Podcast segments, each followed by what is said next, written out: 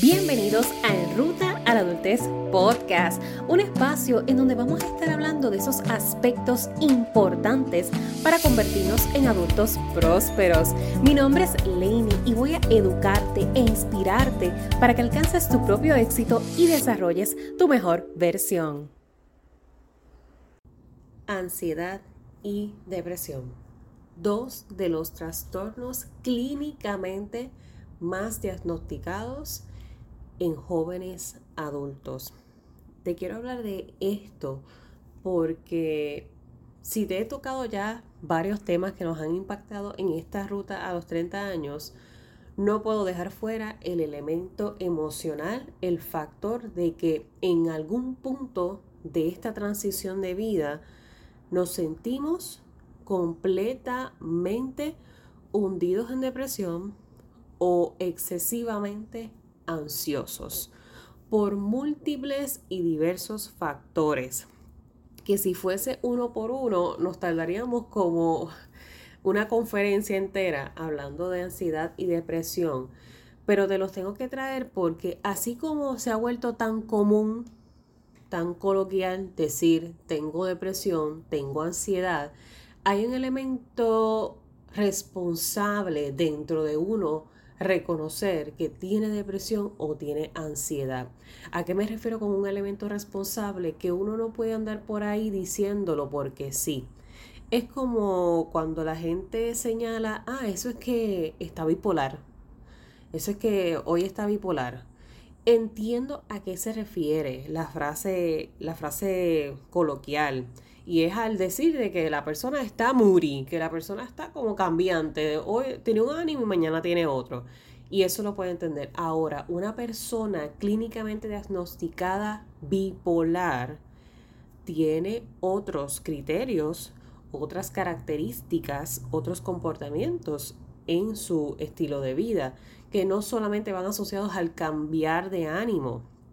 Por eso es que es tan delicado uno hacer estas aseveraciones y, y declaraciones de otras personas porque hay que, hay que siempre tener presente ese elemento de responsabilidad del que te menciono. Pero antes de adentrarme en, en la conversación que quiero tener contigo, si a lo mejor eres reciente en la tribu de este podcast, de Ruta Podcast, pues no necesariamente escuchaste la primera temporada o no necesariamente nunca habías tenido antes contacto conmigo. Me presento completamente contigo porque estos temas, si yo no tuviese la base para tocarlos, no los estaría tocando por mi ética profesional. Yo soy una psicóloga en formación.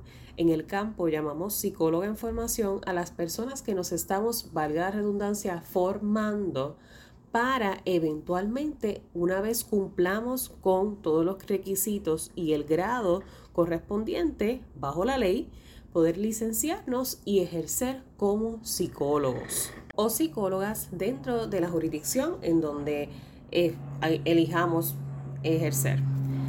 Así que como psicóloga en formación en la especialidad de consejería psicológica, que es muy diferente también a la especialidad en psicología clínica, la consejería psicológica trabaja más de cerca con el área preventiva.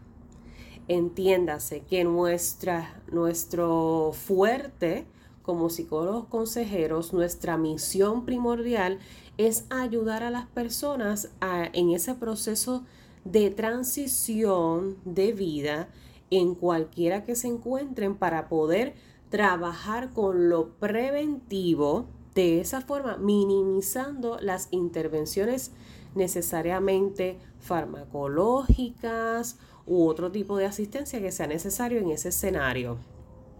Así que eso se lo quería mencionar porque yo sé que a lo mejor gente que claramente no sabe de, las especialidades en psicología, pues a veces tampoco entiende a qué tipo de psicólogo yo tengo que ir o qué tipo de terapeuta me es conveniente. Todo va a depender de tu tipo de caso. Hay casos que nosotros como psicólogos consejeros es preferible referirlos a un psicólogo clínico porque ya sea por la, el panorama del caso, las circunstancias del caso, el estado actual del caso, las necesidades de la persona en ese momento. Todas estas cosas se evalúan a la hora de uno ejercer profesionalmente en el campo de la psicología. Por esto es que para mí es muy importante el dejarte saber que uno no puede andar por la vida diagnosticando a las personas porque simplemente es que yo leí en Google. Es que a mí me salió información y pues yo siento que ella definitivamente esa es ella. O sea, ese es él. Yo lo leí y ya, ese es un retrato. No. Cuando uno va a hacer una impresión diagnóstica, uno tiene que hacer una evaluación completa de un historial, hacer una administración de inventarios, de pruebas que nos ayuden a verdaderamente medir dónde está el estado de esta persona, el perfil completo de una persona. Así que por ahí voy, eh, ¿verdad? Tratando de, educarles un poquito para que cuando ustedes noten este tipo de dinámicas no formen parte de ese juego, porque esto puede ser muy delicado. Uno no solamente de esa forma está creando más estereotipos con, con lo que es tener algún tipo de condición de salud mental o salud emocional, sino que a la misma vez creamos el prejuicio con aquellas personas que están batallando alguna condición. Entonces es como definitivamente una varilla que es negativa de muchas partes.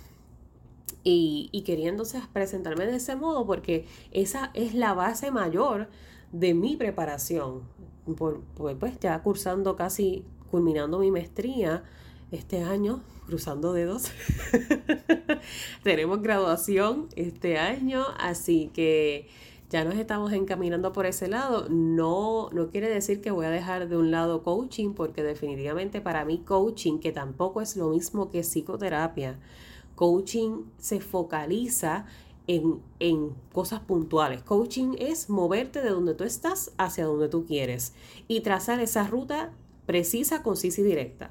No necesariamente abordamos clínicamente circunstancias de la vida o de sintomatología que puedan presentarse. Así que ahí, hay, es bien importante hacer esa, esa aclaración, que yo sé que hay muchas veces que tampoco, también la gente dice, pero yo necesito un coach, yo necesito un psicólogo, ¿qué yo necesito ahora mismo en mi vida?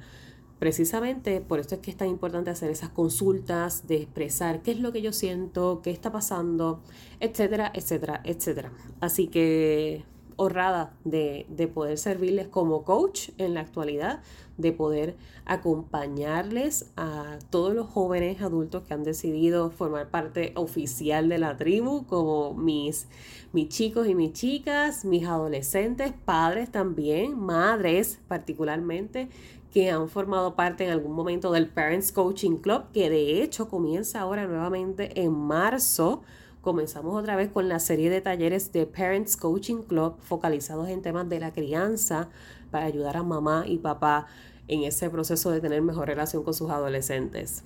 Así que toda esa información de qué es en ruta a la adultez, qué trabajo a través del coaching, cómo puedo asistirte, lo puedes encontrar en la página de enrutaaladultez.com, enrutaaladultez.com. Ahora sí, habiendo dado esta introducción de, del por qué con mucha responsabilidad toco este tipo de temas, porque tampoco creo que es algo que todo el mundo debe de sentirse en poder de hablarlo, es, es muy delicado eh, hablar de depresión y de ansiedad, porque son muchos los jóvenes, más de lo que tú pensarías, más de lo que se ve en redes sociales más de lo que la gente comenta en la calle. Como alguien que está en el campo, como coach y como psicólogo en formación, te puedo decir que esto es más grande de lo que se parece. Estamos hablando de niños desde temprana etapa en su niñez. Niños, no estoy hablando de adolescentes, niños que ya presentan tendencias a desarrollar algún tipo de depresión o ansiedad. Yo creo que por lo menos culturalmente, hablándose de Puerto Rico, por todas las eventualidades que hemos ido pasando de forma consecutiva en la isla, desde lo que fue el huracán María en 2017 para acá, han sido años muy fuertes para nuestros niños, nuestros adolescentes y jóvenes adultos. Es un, un choque para esta generación porque están en pleno, en pleno apogeo del desarrollo y se trastocó tan grandemente del 2017 para acá porque emocionalmente fueron eventos catastróficos que se pueden catalogar definitivamente catastróficos, el, el tú haber visto y experimentado, y esto que no vamos a considerar lo, los distintos escenarios de la experimentación, porque no todo el mundo experimentó el huracán de la misma forma, no todo el mundo lo vivió de la misma forma, ni vio los mismos resultados de un huracán. Pero tras eso, terremotos, otras eventualidades atmosféricas, pandemia, y ahí sí que sí, te puedo decir que sin, sin, sin ser estadísticamente real, pero te puedo decir que un 90% de los jóvenes, de, de los padres, de las madres que a mí se me acercan, comienzan su narrativa explicándome es que después de la pandemia, no les estoy mintiendo casi un 90% me atrevo a decirlo, es que después de la pandemia, esto, esto y esto. Después de la pandemia se ha aislado más. Después de la pandemia no comparte con la familia. Después de la pandemia no quiere volver a la universidad o la escuela. Después de la pandemia no quiere volver a su trabajo. Después de la pandemia ya no se comunica. Después de la pandemia tiene miedo a salir a la calle. Después de la pandemia le dan ataques de pánico. Esto es, es más complejo, se lo digo, más complejo de lo que la gente cree.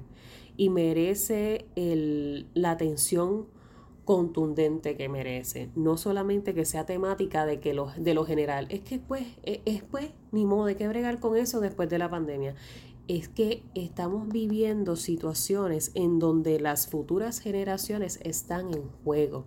El futuro del desarrollo psicosocial de nuestros jóvenes está en juego porque si no reciben las herramientas necesarias para manejar esta circunstancia, más adelante en esa ruta a la adultez vienen muchos, muchos retos. Y no es lo mismo cuando uno lo ve desde la etapa de adultez para atrás, haberlo experimentado desde la adultez para atrás, porque cuando tú eres ya adulto, entiéndase que estás en una adultez madura, que eso puede ser de 30, 35, 40 años, ya uno tiene unas herramientas de afrontamiento para todas estas situaciones distintas ya uno maneja las circunstancias distintas, uno de, se espera que uno se conozca mejor, que uno tenga mejor conciencia de lo que nos ocurre. Cuando uno está en esta década de los 20 o previo a esto la adolescencia, no necesariamente es así porque ni lo he vivido, ni lo he experimentado, ni me he expuesto a este tipo de dinamismos que me ayuden a formar este carácter de, de afrontamiento. Yo estoy en un proceso de... Por esto es que la, ansiedad y la depresión están tan, tan resonantes en este momento de, y etapa de la vida de cada joven porque es chocarse con unas realidades para las que no están preparados. Lainey, pero es que esto le pasó a todo el mundo que pasó por la etapa. Tienes toda la razón todo el mundo que pasó por la etapa transicionó. Ahora, no todos transicionamos de la misma forma. No todo el mundo transicionó abruptamente necesariamente. No todo el mundo a sus 15, 16, 17, 20, 21 años vivió una experiencia de pandemia, de encerramiento, de huracán, terremoto, crisis económica, gobierno insuficiente, ineficiente, déficit educativa, cero escuelas, educación virtual. Estamos hablando de muchos puntitos que se van sumando para que a diferencia de en el momento que a lo mejor unos adultos tenían esa edad, y esto a veces yo se lo explico mucho a mamá y papá, porque es muy fácil decir en mis tiempos yo viví estas cosas y a mí no me dio depresión ni ansiedad. Tal vez tú nunca pasaste por un proceso evaluativo para determinar si era una depresión o ansiedad, pero posiblemente sí la presentaste. Pero no tenían las herramientas en ese entonces para decir, es que creo que tengo depresión, es que creo que las situaciones me están creando ansiedad. Simplemente lo llamamos, estoy pasando por un estrés y ni modo, es lo que me toca. Lo atravieso como pueda, mis papás y no, no entienden esto, mis abuelos ni se diga. Entonces, pues, me quedo encerrada y como es parte de mi personalidad, nadie le va a llamar la atención y no pasa nada. Y yo atravieso esto solo y solo y se acabó. Que eso también generó otros resultados en la vida de nuestros padres y los, quizás muchos los lo podemos ver. De aquí todos estos huequitos de los que a veces les he hablado, esos huequitos que se van quedando en el camino, que no trabajamos, esas situaciones que no queremos abordar luego, más adelante, y queremos dejarla en el pasado. Pero es que, como anteriormente les he mencionado, ese pasado a mí no me define en el presente, pero yo tengo que trabajarlo. Porque de otra forma va a buscar la manera de hacerse presente y de siempre estarme tocando la puerta y afectarme directamente.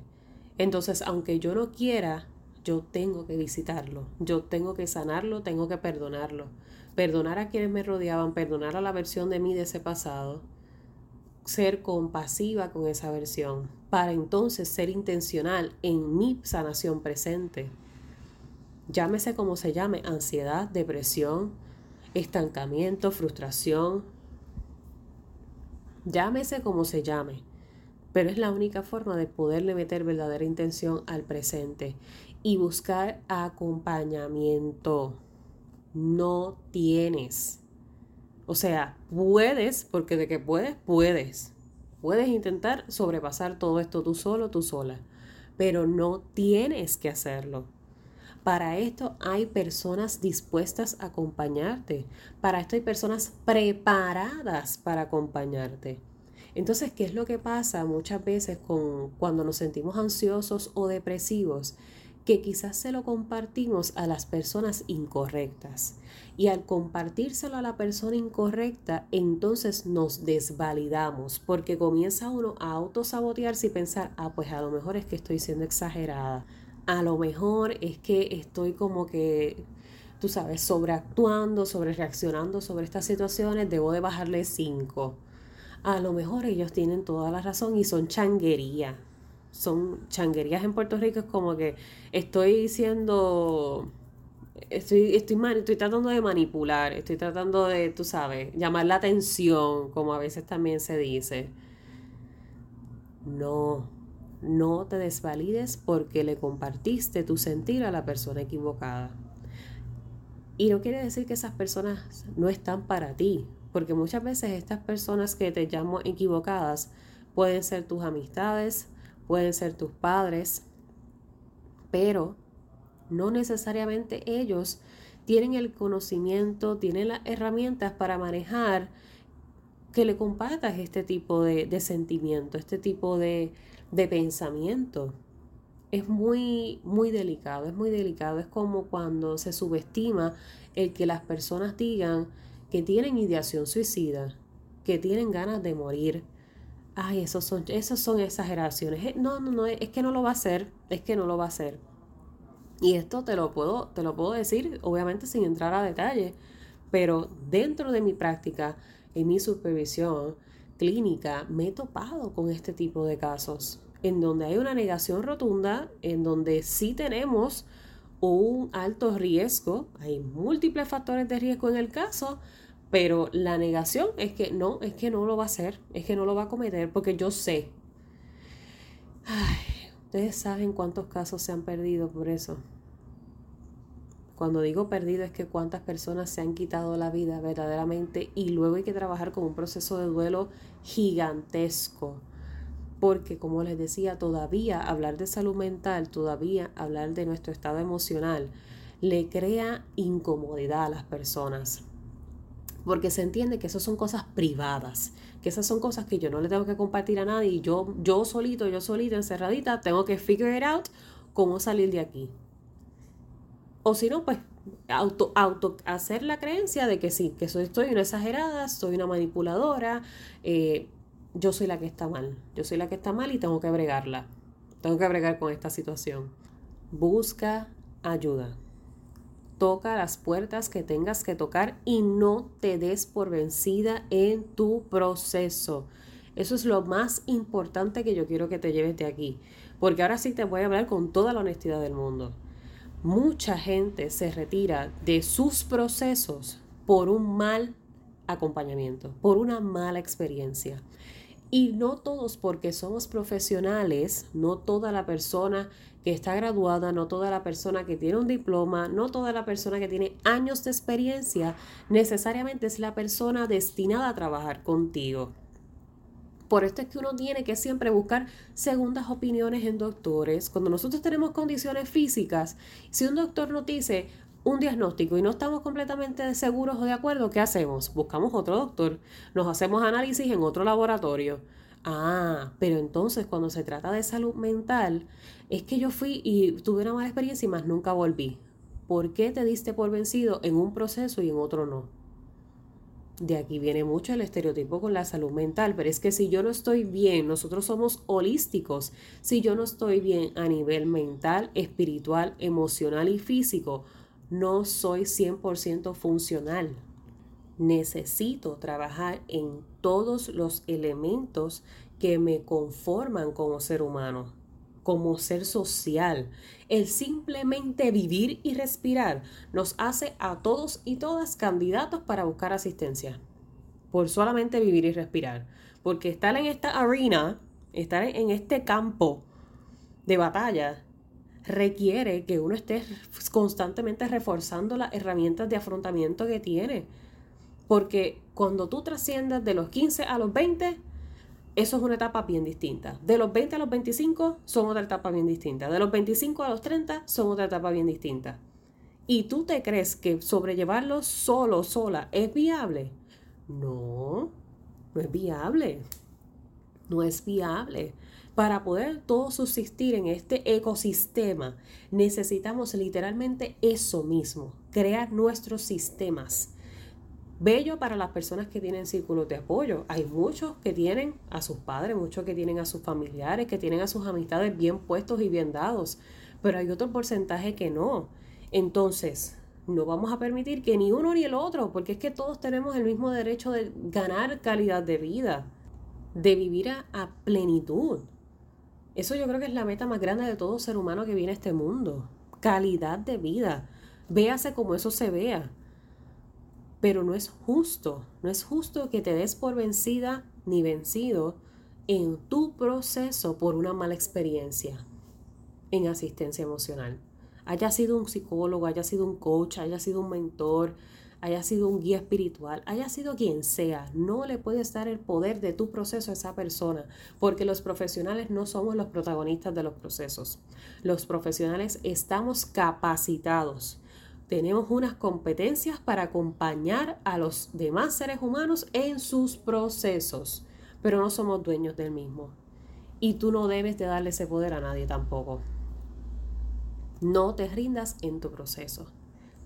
Ese estado de depresión por el que quizás estés pasando, pasaste, puedes trabajarlo acompañado o acompañada. Esa ansiedad que a ti no te permite levantarte de la cama, que te genera sudor que no te permite dormir, que tienes pesadillas, que tienes vómitos, que tienes náuseas, que tienes malestar, que tienes ataques de ansiedad, ataques de pánico. No tienes por qué vivir con eso. Eso tiene maneras de afrontarse para que cada vez sea menos, para que cada vez se presente menos.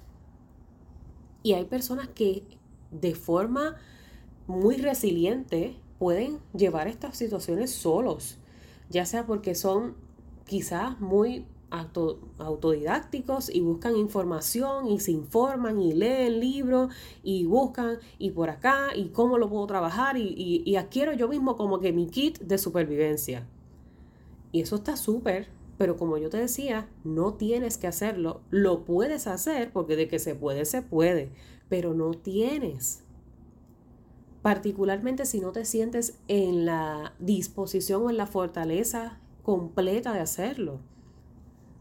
Así que te valido, te valido si estás atravesando un momento de depresión en tu vida. La depresión se ve de tantas formas distintas, de tantas maneras distintas. Y yo creo que si tú has visto las noticias recientes de los casos que, que hemos perdido, quizás uno de los más resonantes fue el caso de la pasada Miss Universe, Miss USA, que se suicidó. Vimos como una chica de apenas creo que 30 años, que parte también, podría, podría ser parte de esta tribu de Ruta a la Adultez, apenas 30 años con una carrera profesional, con unas oportunidades gigantescas que se empezaban a abrir en su vida, con, con haber ganado un certamen a nivel global. Quito decidió culminar con su vida. Una chica que se proyectaba completamente funcional. Imagínate tú, si tenemos muchos clones de este tipo de, de, dinamismo, en donde proyectamos ser funcionales, pero por dentro nos estamos acabando. No es fácil, no es fácil. Definitivamente el transicionar esta vida simplemente por ser vida ya es compleja. Ya es compleja y por eso es que te invito a que, a que no te rindas. Te recalco este mensaje para poder cerrar el episodio porque tú te mereces más. Tú te mereces que esta oportunidad que fue dada para que tú estés experimentando vida sea una experiencia grata, con lo bueno y lo malo, porque no es que vamos a vivir en, en Disneyland 24/7, pero que aún así con lo bueno y lo malo te lleves algo bueno de haber estado aquí. Que en el sanar tú sanan quienes vienen detrás de ti, sanan las personas con las que tú compartes, porque uno emana lo que es.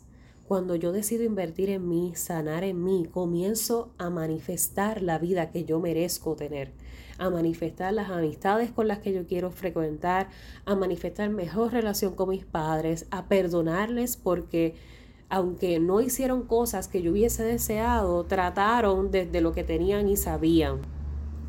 A, a que esa relación que tanto añoro en algún momento se dé de pareja, a que pueda frecuentar espacios saludables de trabajo, académicos, profesionales invierte en ti, no te me rindas en tu proceso, por favor. Ese es el llamado más grande que te puedo hacer en este tipo de episodio, en esta ruta a la adultez, en esta ruta a los 30. No te me rindas en ti. Métele con toda la intención, vívete el proceso, adhiérete al proceso, agárrate fuertemente de ese proceso, no te sueltes porque es que te lo debes a ti, esto tú no se lo debes a nadie más. Y la depresión, la ansiedad, se pueden trabajar, se pueden trabajar. Así que con eso les quiero dejar. Gracias por permitirme ser parte de sus días. Gracias por escuchar esta serie de 29 episodios de Estación 29. Ya estamos cerca de culminar. Estamos a solo unos cuantos episodios para para cerrar con la serie consecutiva. Luego de esto retomamos la frecuencia regular de esta segunda temporada, de una vez en semana. Pero gracias por, por haber escuchado estos episodios, por haberlos compartido, por haber dado ese feedback, por haberme sugerido algunos de los temas. Desde ya estoy, estoy en modo gratitud con, contigo por estar al otro lado escuchando este podcast que, que lo que busca es eso, ser tu acompañante en esos días en donde estás harto, harta de escuchar la radio, en donde ya tú no quieres escuchar a nadie más y que tú puedas decir, caramba, déjame escuchar el podcast de Leini de hoy. Eso para mí es gigantesco, gigantesco porque de alguna forma hace que lo que yo digo aquí sea funcional para ti eso es el valor más grande.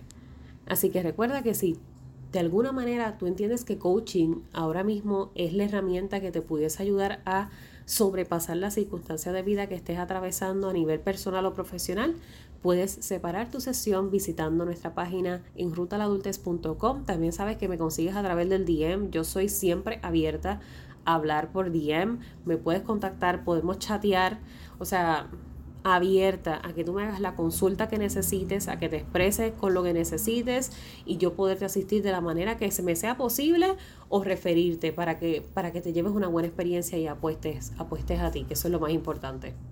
Ya oficialmente hoy empieza el mes de febrero, le damos la bienvenida a el mes del amor y la amistad.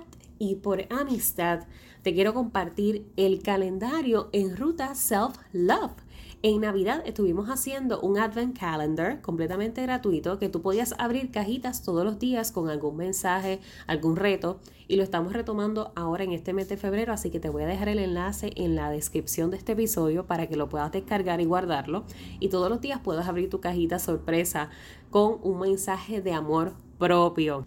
También por tiempo limitado, de hoy al 10 de febrero, se reabre la matrícula de Cuidarte Club. Si tú no sabes qué es Cuidarte Club, es un espacio para toda chica, adolescente y joven adulta que quiera recibir herramientas para aumentar su autoestima, elevar su amor propio, trabajar su salud emocional. Definitivamente hoy es este, bueno, no hoy, este mes de febrero, el tema que vamos a estar tocando en el taller del mes son los lenguajes del amor y estoy súper emocionada de ver a las chicas en el taller y compartirles las herramientas sobre este tema también que es bien chulo. Si tú quieres ser parte, visita nuestra página web o escríbeme a través de las redes sociales. Es solamente hasta el 10 que se reabre porque ya este, este programa es una membresía anual. Vamos a estar todo el año trabajando en coaching y lo cerramos en enero, pero estoy abriendo estos espacios especiales por la celebración de San Valentín para que si no te dio el break puedas unirte otra vez al programa de cuidarte. Recuerda siempre, voy a ti, que para el resto me tienes a mí.